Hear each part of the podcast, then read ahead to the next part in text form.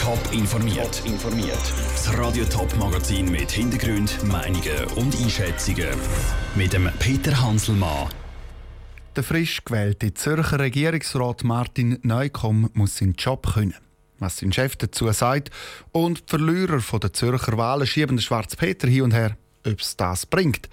Das sind zwei von den Themen im Top informiert. Seit dem Sonntag ist der Winterthur Martin Neukomm grüner Regierungsrat vom Kanton Zürich. Überraschend hat er die Wahl als grüner Kandidat geschafft und kann der FDP einen Sitz abjagen. Welchen Weg auch ein bisschen überraschend für ihn. Nach seinem Erfolg hat er nämlich erklärt. Ich muss im Geschäft künden. Ich muss irgendwann mal am Chef anrufen. Noch arbeitet er bei der Firma Luxim, die in der Solarzellenforschung tätig ist. Der Raphael Wallimann hat darum einmal Martin Neukomm, seinem Chef, angeläutet. Und der Chef, der Beat Staller, ist am Sonntag vom Wahlerfolg überrascht worden. Ich habe schon auch SMS bekommen von Arbeitskollegen, die gesagt haben, hast du gesehen, die Hochrechnung und so. Und dann habe ich langsam realisiert, dass tatsächlich ein Coup kann gelingen kann. Natürlich auch ein bisschen stolz, weil wir haben ihn auch immer begleitet. Sie sagen, Sie sind ein bisschen stolz. Was überwiegt jetzt so ein bisschen das Stolzsein oder vielleicht doch auch die Ruhe, dass man jetzt mit Martin Neukomm einen Mitarbeiter verliert?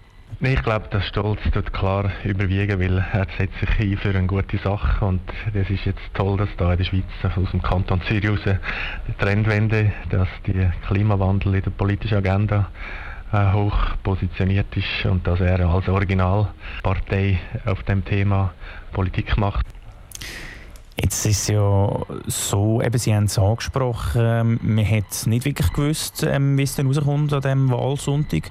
Und Sie haben gesagt, Sie haben Vorkehrungen getroffen. Was sind das für Vorkehrungen und wie geht es jetzt weiter, eben, wenn der Martin Neukomm nicht mehr schafft?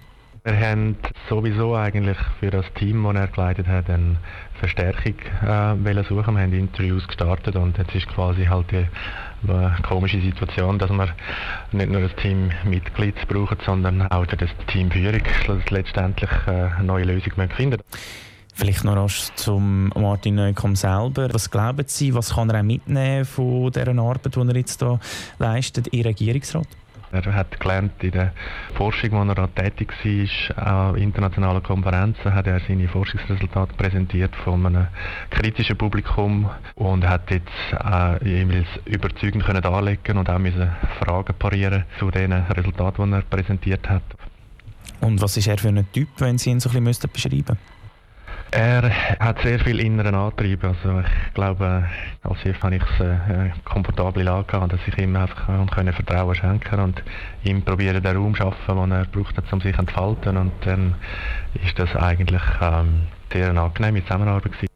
Der Beat Rustaller, der schon bald ehemalige Chef vom neuen Zürcher Regierungsrat Martin Neukomm, im Gespräch mit dem Raphael Wallimann. Der Martin Neukomm selber will noch seine Doktorarbeit, die er angefangen hat, noch fertig machen, bevor er dann im Mai seine neue Arbeit als Regierungsrat anfängt. Und von den Sieger zu den Verlierern. Die Schuld sind die anderen. Das ist der Tenor bei den Verlierern der Zürcher Wahlen. Die FDP sagt, die SVP sei schuld, weil sie ihre Wähler zu wenig mobilisiert hat. Die SVP sagt, die Medien seien schuld, weil sie zu viel über Klimastreiks berichtet haben.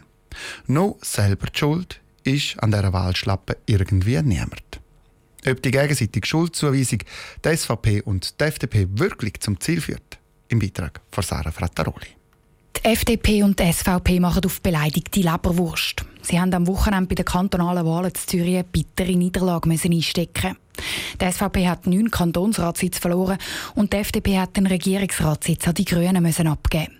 In einem Interview teilt der SVP-Präsident Albert Rösti jetzt zünftig aus.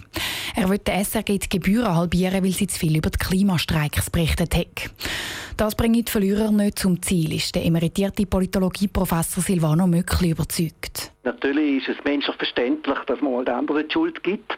Aber wo vor vier Jahren die SRG intensiv berichtet hat über die Flüchtlingskrise, allerdings erst im Herbst, hat sich die SVP auch nicht darüber beklagt.